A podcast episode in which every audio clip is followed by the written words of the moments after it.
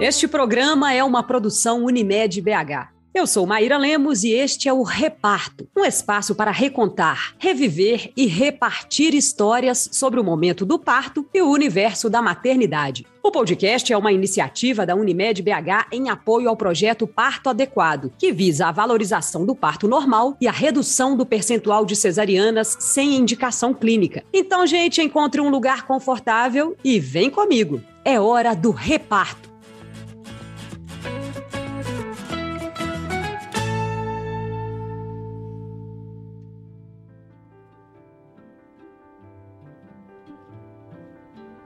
Bom, nesse episódio vamos escutar o relato de parto da Júlia Neves, que também é jornalista e é mãe do Luiz Gustavo de dois anos e dez meses. E aí, Júlia, tudo bem? Oi, Maíra, tudo bem? Obrigada pelo convite. Vai ser um prazer ouvir a história dela. Eu morri de rir. Daqui a pouquinho ela vai contar pra gente. E vamos conversar também com o doutor Vigílio José de Queiroz, que é ginecologista e obstetra da Unimed BH, sobre esse momento do parto. Tem muita história para contar, né, Virgílio? Tudo bem? É muito bacana. Tem muita coisa boa que acontece nessa hora tão maravilhosa. A gente vai poder partilhar. Quando o assunto é parto, temos, como o Virgílio falou, as mais diversas histórias, né? Afinal, nenhuma mulher é igual a outra, todo bebê é único. A gente pode até planejar ali ao máximo, imaginar, ensaiar, mas na hora é sempre uma experiência inédita, singular e, claro, inesquecível. As emoções e as sensações são diversas. Eu assisti ao vídeo do relato de parto da Júlia no YouTube e olha, a primeira coisa que me chamou atenção que eu já quero perguntar para ela. Gente, a bolsa dela estourou e sabe o que ela fez depois? Dormiu! Como é que pode isso, Júlia? É verdade, Maíra. Olha, informação é tudo, né? Isso eu descobri desde pequenininha, que informação era tudo. Talvez tenha sido por isso que eu me tornei jornalista. Eu gosto muito de pesquisar, de aprender. Mas quando eu descobri que eu estava grávida, a primeira coisa que passou pela minha cabeça é que eu tinha que estudar, né? Eu tinha que estudar. E todas as vezes que eu conversava com uma mulher que já tinha bebê e tudo mais, eu sempre ouvia algo basicamente assim: calma, menina, nasce um bebê, nasce uma mãe, confia no seu instinto materno. E aí eu ficava pensando, você tá louca? Vai que esse negócio dá errado justo comigo, né? E por isso eu fui caçar de me informar. E eu brinco que eu estudo todo dia, eu estudo até hoje para ser mãe. E nessas minhas leituras, nessas minhas pesquisas, eu entendi que não é assim igual a gente vê nos filmes, né? Nas novelas, não é? Bolsa estourou, você precisa ir pro hospital. E eu já tinha a minha equipe de confiança. E quando a bolsa estourou, foi seis horas da manhã, mais ou menos. Eu tava, obviamente, dormindo linda e maravilhosa, bati no meu marido e falei, a bolsa estourou, né? Porque nessa primeira hora você dá aquele susto, né? Não tem jeito. Aí meu marido levantou, saiu, meu marido sumiu pela casa e eu conversando com o meu médico e a minha doula, eles falaram: olha que ótimo, né? Hoje a gente vai conhecer o Luiz Gustavo, mas fica tranquila. Você sabe que não é assim, a bolsa estourou. E o meu médico disse: você só vai começar a sentir os primeiros incômodos desse trabalho de parto lá para umas 9 horas da manhã, e aí a enfermeira obstetra vai chegar na sua casa. E aí ele falou assim: volta a dormir, querida, vai descansar, que hoje o dia vai ser intenso. E aí eu tomei meu banho e voltei a dormir, Maíra. Aí ele mandou, eu voltei. que maravilha! Muito engraçado isso, né? Assim, eu queria saber do Virgílio se isso é comum, porque eu, assim, minha bolsa estourou, eu não consegui dormir mais nem um minuto, assim, já fiquei pilhada, o marido também, e a gente acabou ligando pro médico, é ao contrário de você, apesar de eu ter tido um parto humanizado com doula, eu fui pro hospital sim, mas foi uma escolha minha também. Por eu me sentir mais segura, é, é coisas da minha cabeça, né? Mas eu queria saber do Virgílio, assim, a bolsa estourou. É uma coisa que todo mundo vê no filme, né? Correndo pro hospital, mas não necessariamente é o lugar ideal para se estar nessa hora, né, Virgílio? No início do trabalho de parto, como é que é? Sem dúvida. De cada 100 gestantes, só 10 a bolsa vai romper antes das contrações. Frequentemente virão as contrações para depois a bolsa a romper durante as contrações. De modo que assim, assustar com a bolsa rota é muito comum. E é um líquido clarinho escorrendo perna baixa, é inconfundível. Mas felizmente isso não é maioria. Nos filmes, toda paciente rompe bolsa, né? Toda gestante rompe bolsa. Mas na vida real, só 10% vai romper bolsa. E assim, O risco de infecção, que as pessoas têm medo, etc., só é real estatisticamente depois de 18 horas de bolsa rota. E a conduta vai depender fundamentalmente da idade estacional. Se for cedinho, antes de 34 semanas, vai ficar lá um mês, dois meses, até completar o tempo da maturidade do bebê. Porque o perigo é a infecção estando já lá na frente. Mas o grande perigo é a prematuridade. Então, quando a bolsa rompe numa gravidez inicial, a conduta correta da literatura é esperar o tempo passar. E a Júlia foi muito feliz em poder ter a paciência de esperar e de alguém também ter ouvido o bebê. Você não estava errada, não, Maíra, de também ver o que está acontecendo quando a bolsa rompe, entendeu? Porque, dependendo da dilatação, pode acontecer intercorrência do cordão prolapsar, sair se for muita dilatação. Então não, não faz mal vigiar bebê. Uhum, é, eu muito medrosa, né? Filha de médico e tudo. Então eu acho que também a gente tem que respeitar. Cada mulher tem a sua escolha, né? Eu acho que o legal da informação é isso. Quando a gente pondera, escuta um podcast como esse, lê livros, a gente faz a escolha nossa, em vez de deixar a escolha na mão do outro. Eu preciso te contar uma outra coisa. Eu mudei de obstetra enquanto eu estava grávida. E foi uma decisão que eu tomei baseada nos estudos que eu fiz, na informação toda que eu busquei enquanto eu estava grávida. Porque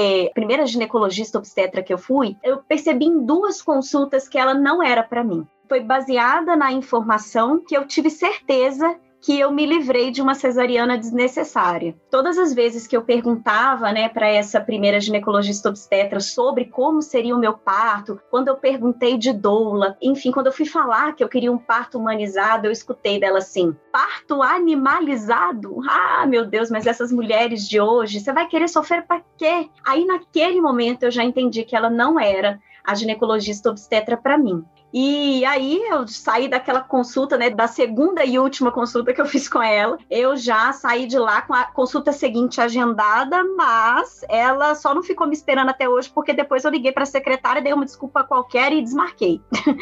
Na verdade, não fala que a gente não faz parte, a gente assiste parto, ele vai acontecer. Doutor Virgílio é uma exceção, né? Um obstetra que assiste trabalho de parto e não faz o trabalho de parto, né? Eu acho que a gente está cada vez mais caminhando para isso, né? Para essa busca do parto normal, né? Que é a nossa natureza. Foi entendendo isso, sabe, Maíra, que o médico assistiria o meu parto e não faria o parto para mim, que eu entendi a importância de me manter num pensamento muito focado e positivo, sabe? De que o meu corpo sabia parir e que meu filho sabia nascer. Isso é muito importante porque a ideia que eu tinha antes de ser mãe e tal é que eu ia, claro, fazer uma cesariana, lógico. Claro que eu ia fazer uma cesariana, afinal de contas, para que, que eu vou sofrer, não era? E quando eu entendi isso, que o médico não faz o parto pra gente, o médico assiste, independente se depois eu tivesse uma cesariana necessária, tava tudo bem. Era porque de fato era importante, sabe? Eu acho que a mulher precisa entender isso. É uma escolha da mulher, né? Eu acho que assim, uhum. uma mulher que escolhe uma cesárea, tudo bem. Mas assim, gente, falar que você vai evitar sofrimentos, eu não queria cesárea de jeito nenhum. E aí o que, que acontece? Uma coisa que pode garantir uma conquista da mulher, né, para garantir que o parto seja do jeito que ela quer, é um plano de parto. O que é o plano de parto, Virgílio? É uma construção coletiva, onde a equipe e principalmente a gestante irá pactuar o passo a passo do cuidado, como vai querer o ambiente, como vai querer a anestesia ou não, onde vai ser o parto, onde se discute as posições de preferência, onde ela vai se colocar ativa na construção dos passos do trabalho de parto. Ao nascer, se quer o bebê no colo ou não, ao se quer ver a placenta ou não, se quer analgesia ou não. E na medida que você vai discutindo esse plano de parto com os pacientes, você vai discutindo a viabilidade ou a propriedade ou não de cada passo diante de cada caso. Então, o plano de parto é uma individualização do caminhar do parto. E aí você constrói e tem um parto de acordo com um plano pessoal, não um plano para todas.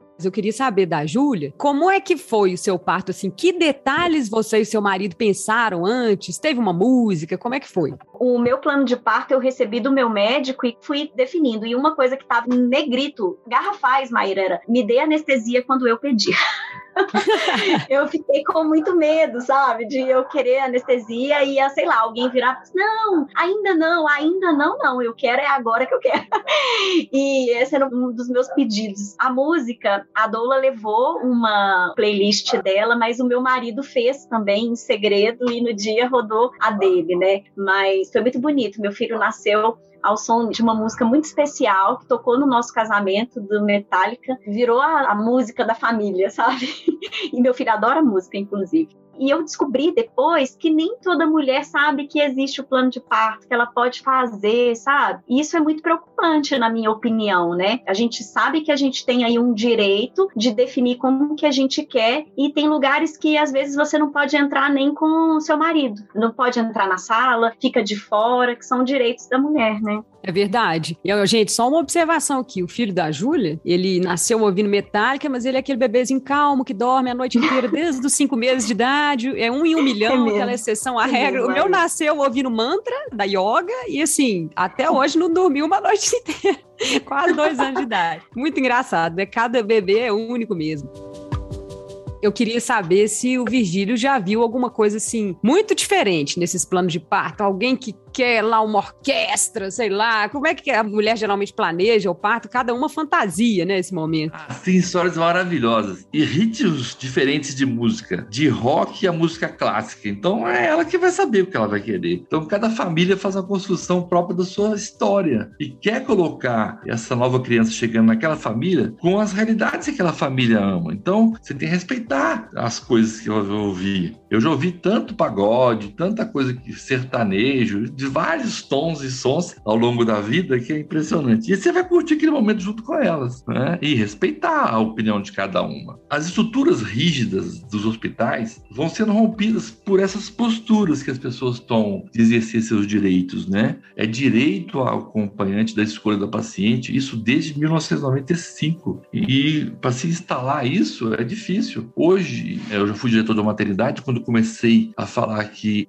as pessoas iriam ter acompanhante, sendo que no privado já tinha, era uma maternidade pública. Eles, ah, mas a família é violenta, a família é isso, não, a família é a família. Eles vão escolher quem quiser ficar com eles. E foi maravilhoso. Isso deixa a mulher mais segura, menos fragilizada na relação. É entender que o plano de parto coloca tudo isso a pratos limpos. O parto que eu fiz essa madrugada, quem estava com a paciente era o pai dela, porque o marido falou: Eu não aguento, eu vou ficar lá fora.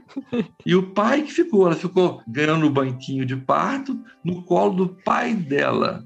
Então, assim, cada família tem o seu arranjo, você tem que respeitar isso tudo. E é muito bacana você entender essas realidades. Nossa, é lindo isso, né? Assim, quando uma mulher vai para o trabalho de parto com uma companhia de qualidade. Aqui a gente tem, né, hospitais públicos referência que quando a mulher não tem condição, né, às vezes vem do interior, não tem com quem ficar, ela vai ganhar o bebê sozinha, tem as doulas voluntárias que fazem esse trabalho de companhia, que é a coisa mais maravilhosa do mundo. Mas a gente está aqui, né, gente, falando de um lugar de muito privilégio, da gente poder, né, escolher como ter o nosso parto, mas a realidade é que acontecem diversas violências, tem muita mulher que não tem o parto como imagina, que chega muito desinformada, por isso a importância desse podcast para a gente tentar ajudar. Então, todo mundo pode sim ter um plano de parto, né, e, e fazer as suas escolhas e lutar por elas, né? É por isso que a gente está aqui.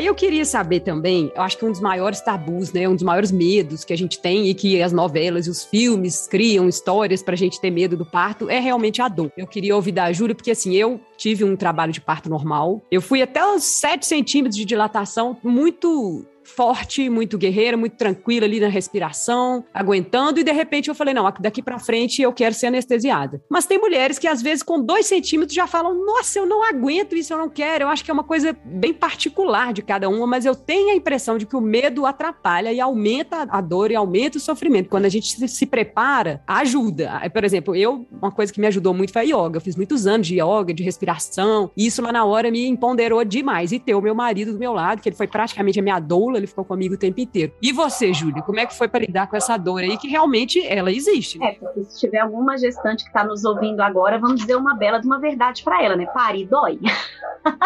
parir dói. Mas quando foi, né? Quem foi que disse que dor é o mesmo que sofrimento? Quem foi que associou dor a sofrimento? Então, eu sempre falo, né? Dor é uma coisa, sofrimento é outra, completamente diferente. E você disse aí uma coisa muito interessante desse medo, né? Existe um ciclo, Maíra, que chama ciclo do medo, tensão, dor. E isso vale para toda dor. Quanto mais medo a gente sente, mais a gente tensiona o nosso corpo e mais dor a gente vai sentir. Então, isso eu só fui entender depois que eu pari. Olha só, né? Eu tenho certeza que se Deus me livre, mas quem me der eu tiver um outro neném, o meu parto pode ser muito diferente, porque eu entendi esse ciclo do medo, tensão, dor, né? Uma coisa que é muito interessante que esse tabu todo que gira em torno dessa dor, que é uma dor insuportável, que é uma dor da morte e tudo mais, que não sei o quê, isso faz, eu acredito, as mulheres deixarem de parir para irem para cesarianas desnecessárias e até mais, deixarem de ser mães com medo da dor. Então, quando a gente entende que vai doer, vai doer. Mas calma, você não vai sofrer. Sofrer, a anestesia tá aí, graças a Deus, né? Um beijo bem grandão para quem inventou anestesia. Ela tá aí para isso. Então, no meu caso, eu fiquei muitas horas em trabalho de parto. Meu filho foi nascer às 11h04 da noite, porque eu não me entregava a essa partolândia. Eu entendi que para o bebê nascer, a gente precisa é, abrir o nosso corpo né? A gente precisa é deixar sair, é deixar fluir. Então, a cada contração que vem, tem dois caminhos, né? Ou a gente pode pensar assim: ai meu Deus do céu, tá doendo, socorro! Ou a gente vai do menos uma para eu encontrar o meu bebê. Então, quando a gente escolhe esse caminho do menos uma contração para encontrar o meu bebê, o nosso corpo, a gente deixou o nosso corpo fluir, sabe? Isso é o que eu acredito. E aí a gente abre o nosso corpo para o bebê sair. E aí essa dor, ela é completamente suportável, porque a contração ela também tem um momento, né? Você também sentiu. Ela vai, o, o alto, ah, dói, e aí de repente para. Quantas fotos que você já viu aí de trabalho de parto que as mulheres estão sorrindo, né? Eu mesma tenho fotos minhas que eu tô sorrindo, que eu falo, meu Deus, nem dá para perceber que eu tava morrendo de dor, porque Deus é perfeito, né? É uma dor suportável. É, eu também concentrava assim, vai passar, vai passar, eu concentrava naquela que tava ali, eu tô vivendo essa, no presente, Isso. aí ela passava, eu ia, dançava, andava um pouquinho, ria também, aí voltava, é. lidava com a próxima dor, né? Enfim, Virgílio Isso. nunca vai sentir essa dor na vida, mas como assiste mulheres sentindo dor todos os dias, como é que é, Virgílio? A dor é igual para todo mundo ou cada uma é de um jeito? Como que é? A dor é forte para todo mundo. Só que saber lidar com aquele momento é que varia. Por isso que o preparo é importante a cada passo você está mais próximo daquele nascimento. Quando a paciente tem cálculo renal, uma dor muito forte também, eu falo, olha, parece um cálculo renal, mas é muito mais. Mas ninguém vai morrer de dor de parto. A dor não vai matar você, vai apertando e ninguém é obrigado a receber ou não analgesia. É muito triste hoje as pessoas acharem que se ela não conseguiu ter um parto natural, também ela tem menos valor. De modo algum. É um conforto para que aquilo possa durar mais tempo. Mulheres que às vezes estão desesperadas no trabalho de parto. Eu não aguento mais, eu quero cesariana. Eu falei, não, você quer anestesia. Então, se o seu problema vai ser a dor, a analgesia vai passar a dor. E pronto, aí o próximo passo é continuar o trabalho de parto sem aquela sensação dolorosa tão intensa. E sempre deixar, mostrar que é um processo de ter calma e paciência, que a cada contração vai chegar mais perto do parto. Então, a analgesia é para isso. E se não pode ter posições também pessimistas de fazer com que haja um temor que coloque em risco o desejo dela de dominar aquilo. Então, tudo tem que ser transparente.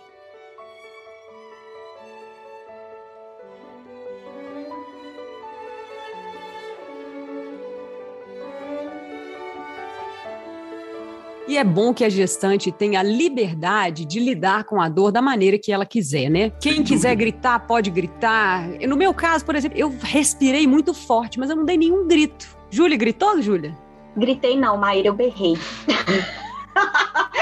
eu fui no nível dos decibéis, né, para além. Eu falo assim que nós somos animais. Somos animais e a gente tem que se conectar com a nossa natureza selvagem. E eu percebi pela minha doula, foi a minha doula quem me ensinou isso, a urrar. Não sei se você já ouviu, né, isso, doutor Vigílio deve deve acompanhar isso melhor, né, doutor? Mas assim, quando a gente faz esse movimento, ah! é quando o nosso corpo abre e aí a gente, olha só, a gente respira né? Igual você falou, né? Eu ouvia sempre da doula, né? Cheira a flor e só pra vela, cheira a flor e só pra vela.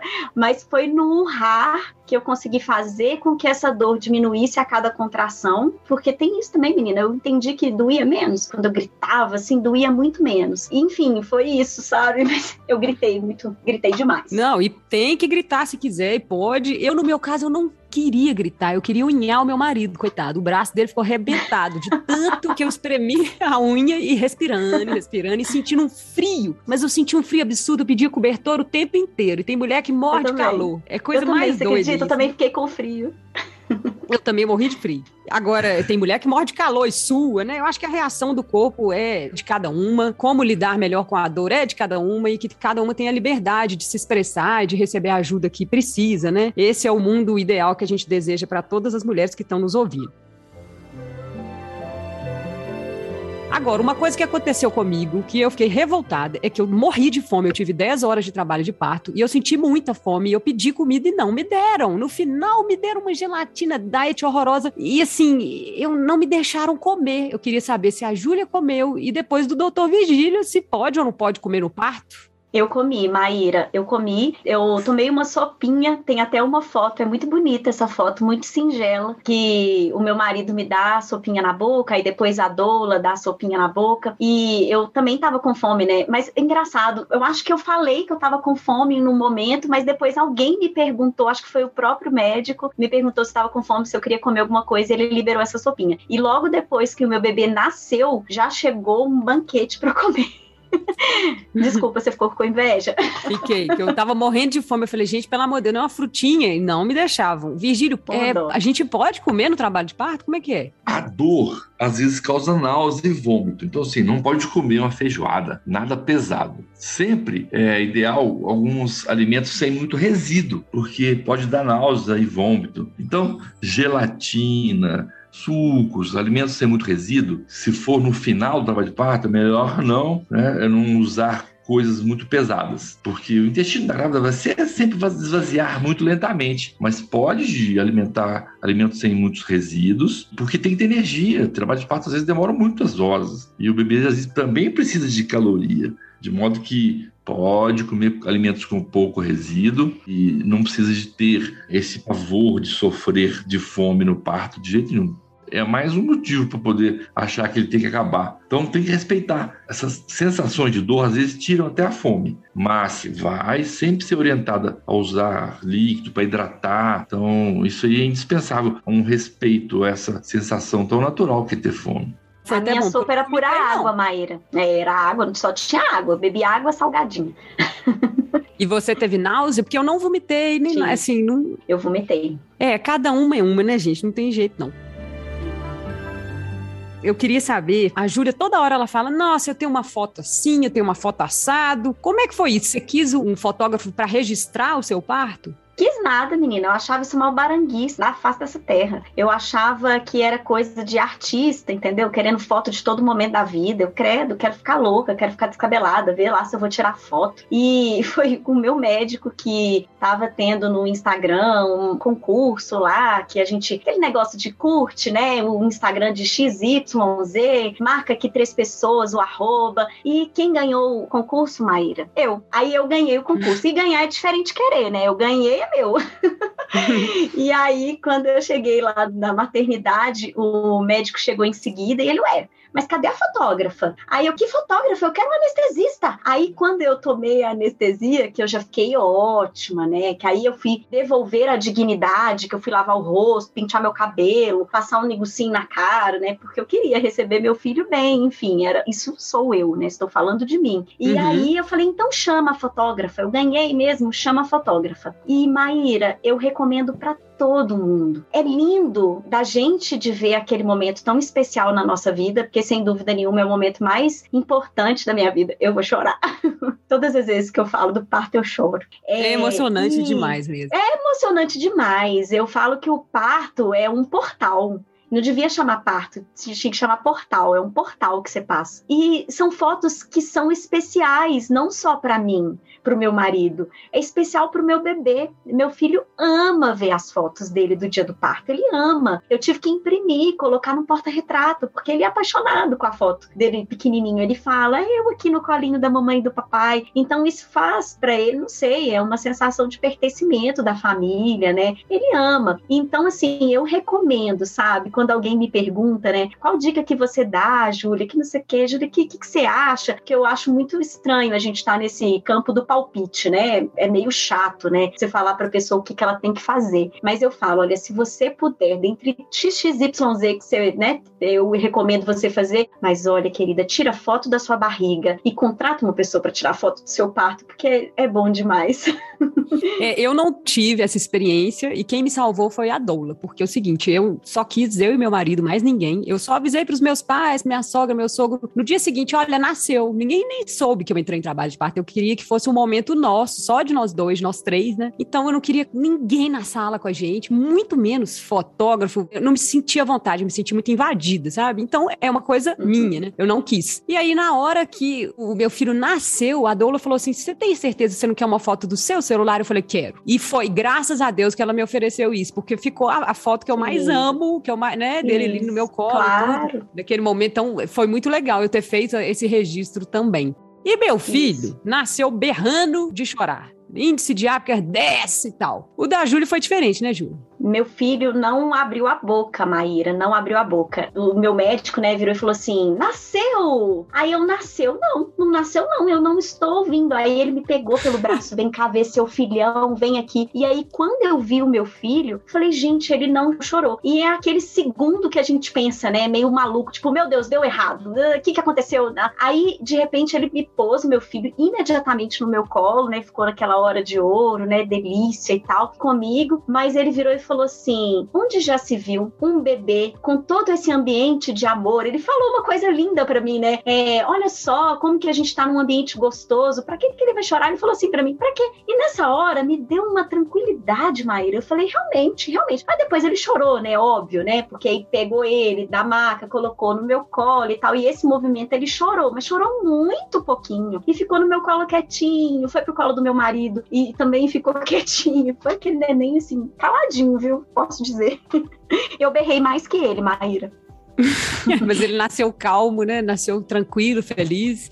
Eu queria saber é. do Virgílio, assim. Todo bebê chora quando nasce ou não necessariamente? E esse negócio de tapinha é uma coisa do passado? Como é que é? É muito interessante esses cuidados na sala de parto. Eu sempre aviso para todas as mãezinhas que o bebê vai nascer roxo. O normal é nascer roxo, porque a saturação de oxigênio dentro do útero é diferente do que o nenenzinho vai tirar aqui fora. E o pulmãozinho tem que abrir, tem que passar. O coração do bebê ele funciona totalmente diferente do coração do fetinho e do recém-nascido, muda completamente. Então, é interessantíssimo avisar que vai acontecer o nascer molinho, o que vale é o quinto minuto. E por isso que é um trabalho multifuncional importante. Todas as maternidades de BH têm um pediatra na sala de parto que, na má adaptação do recém-nascido, ele vai ajudar a cuidar daquele bebê com os cuidados que são dispensados, se forem necessários naquela hora. É outra coisa. O pediatra hoje, ele não vai mais bater tapinha no bumbum, não vai aspirar vias aéreas de rotina. Então, são boas práticas que vão ajudar a mexer menos com esse bebê. Só vai mexer no bebê recém-nascido se ele precisar, entendeu? Entendi. Uma coisa que a Júlia teve, que eu acho que é super raro, né? E que deveria ser para toda mulher, a gente tem que lutar por isso, é a tal da hora de ouro, né? Quando meu filho nasceu, ele veio pro meu colo e ele ficou tipo uns cinco minutinhos comigo, assim, pela minha memória que eu lembro. Foi maravilhoso, mas já me tiraram logo ele para medir, para pesar, para não sei o quê, em vez de deixar ele, né, mamar e ficar curtir. Isso teria sido maravilhoso. Eu me arrependo amargamente de não ter brigado por isso. Eu acho por falta de informação, de emoção no momento. A Júlia teve essa hora de ouro, né, Júlia? Como é que foi? Tive. Ele ficou comigo no colo, mamou no primeiro momento, mamou e ficou quietinho lá. Meu marido doido para pegar, a Dula não deixou. Ô, Maíra, a sensação que eu tive é que o mundo parou e a gente ficou assim, os três, sabe, numa redoma, assim. Foi muito especial. E aí meu marido entrou na maca, deitou com a gente e a gente ficou lá. Eu não me lembro quanto tempo, sinceramente, não me lembro. E aí, num dado momento, chegou a pediatra do hospital para poder fazer todas as medições, enfim, né? Tudo mais. Que foi quando eu olhei de longe e falei: gente, esse menino é a cara do meu pai.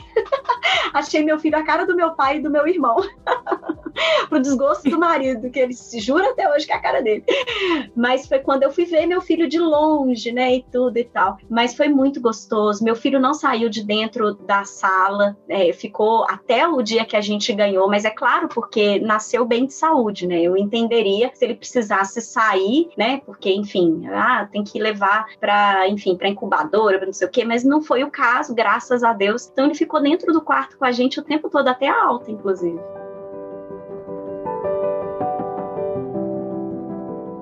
A gente está falando aqui de direitos da mulher, de um parto idealizado, né? Que hoje em dia a gente chama de parto humanizado, né? Eu queria que o doutor Vigílio explicasse qual é a diferença, né? O que é esse parto humanizado?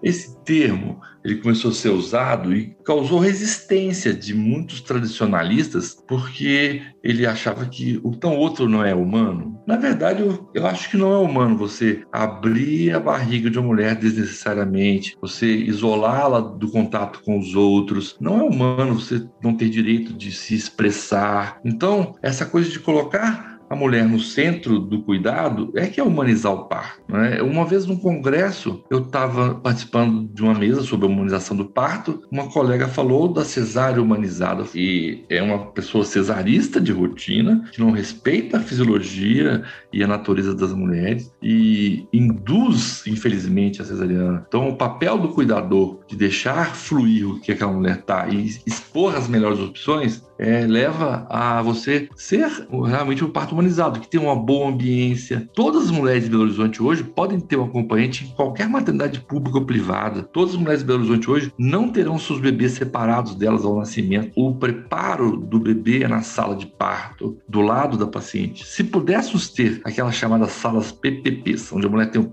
pré-parto, o parto, o pós-parto, no melhor ambiente possível, sem ter que separar ninguém, seria o melhor dos mundos. Felizmente, todas as boas práticas hoje estão sendo perseguidas, tanto no sistema privado quanto no sistema público de saúde de Belo Horizonte. Então, falo que é um privilégio hoje ter bebês aqui nas nossas maternidades, contando que se construa esse respeito, essa humanização do parto no sentido de respeitar a individualidade porque o acesso a métodos não farmacológicos da dor, o acesso a outros saberes de outros profissionais, o respeito às reações de cada mulher. Então, essa coisa de dor no parto é muito pessoal a reação. Se a paciente demandar analgesia, você respeitar isso e fazer. Então, tem uma coisa ainda que eu tenho que fazer e lutar, e todo mundo tem que lutar a vida toda, é conseguir que as, todas as mulheres possam ter o seu parto do jeito que elas sempre sonhou. Humanizar é isso tudo, de boas práticas ao longo do cuidado.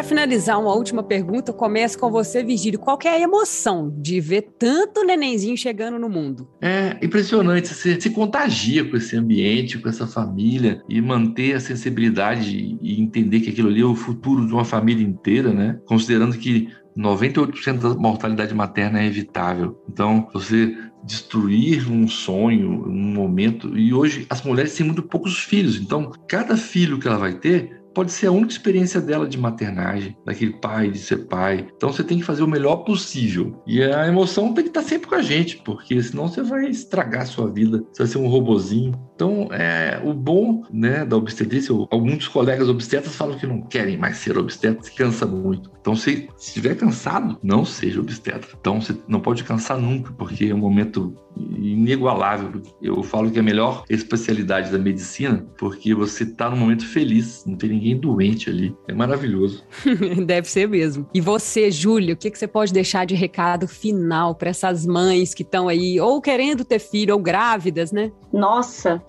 eu acho que primeiro é isso, que realmente parir dói. eu acho que a gente tem que parar com isso de ter medo dessa dor, porque é uma dor que traz vida, né, doutor Vigílio? É isso, é uma dor que traz vida. E não existe um sofrimento que te faça ser a pessoa mais feliz do mundo. Então, vai doer, vai doer, mas você não vai morrer por isso e vai ser aquela dor que vai trazer a preciosidade da sua vida. E independente da via de parto, né, se você escolher ou se o seu filho escolher, porque a gente fala, né, quem escolhe nascer é a criança, né? Então, se a criança escolher nascer de parto normal ou de cesariano, não importa. O importante é que o parto, para mim, Maíra, é igual eu falei, é um portal. E é um portal onde a gente renasce. Não sei se você teve esse mesmo sentimento do que eu, mas sinto que eu sou uma mulher antes do parto e uma mulher pós o parto. então, é um renascimento. E talvez seja por isso que a dor é tão forte, porque morre um pouco da mulher que você era junto com aquele nascimento, da nova mulher. Mas é a experiência mais linda do mundo. Meu parto foi um marco na minha vida, uma experiência transcendental que eu guardo no meu coração e eu desejo para todas uma boa hora. Eu concordo com você, sim. A primeira postagem que eu fiz depois do nascimento foi exatamente isso. O universo se abriu. Eu tive exatamente essa sensação de um portal se abrindo, assim, tudo parou uhum. e tudo mudou mesmo. Eu me virei do avesso e continuo me mudando muito, né? É uma nova mulher uhum. sem a menor sombra de dúvida. Eu acho que o filho ensina mais do que a gente para eles. Com então, certeza. gente, não é?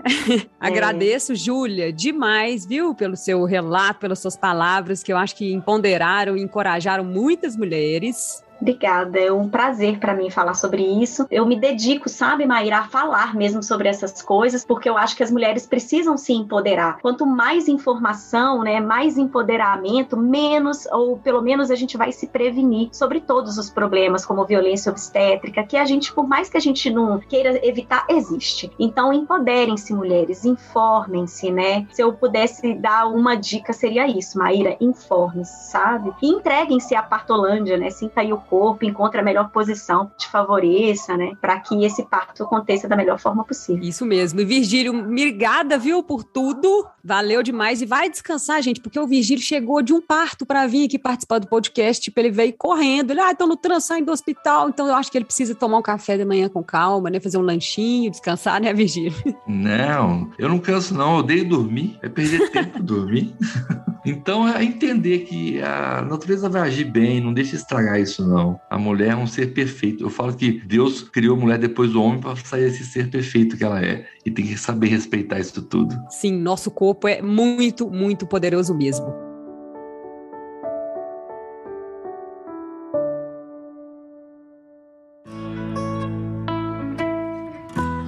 Chegamos ao fim desse episódio do Reparto. Eu queria agradecer a presença dos nossos convidados mais uma vez e dar um último recadinho, gente. Para apoiar as mães e os familiares, né, com o recém-nascido, a Unimed BH oferece o Unibaby, que é um atendimento realizado por uma enfermeira especializada poucos dias após o parto. Ela oferece dicas e orientações sobre aleitamento materno e sobre os primeiros cuidados com o bebê. Para saber mais, acesse o link que está aqui na descrição desse episódio. Muito obrigada por nos acompanhar até aqui, gente. Siga a Unimed BH no Spotify e eu te espero na próxima. Um beijo, até mais.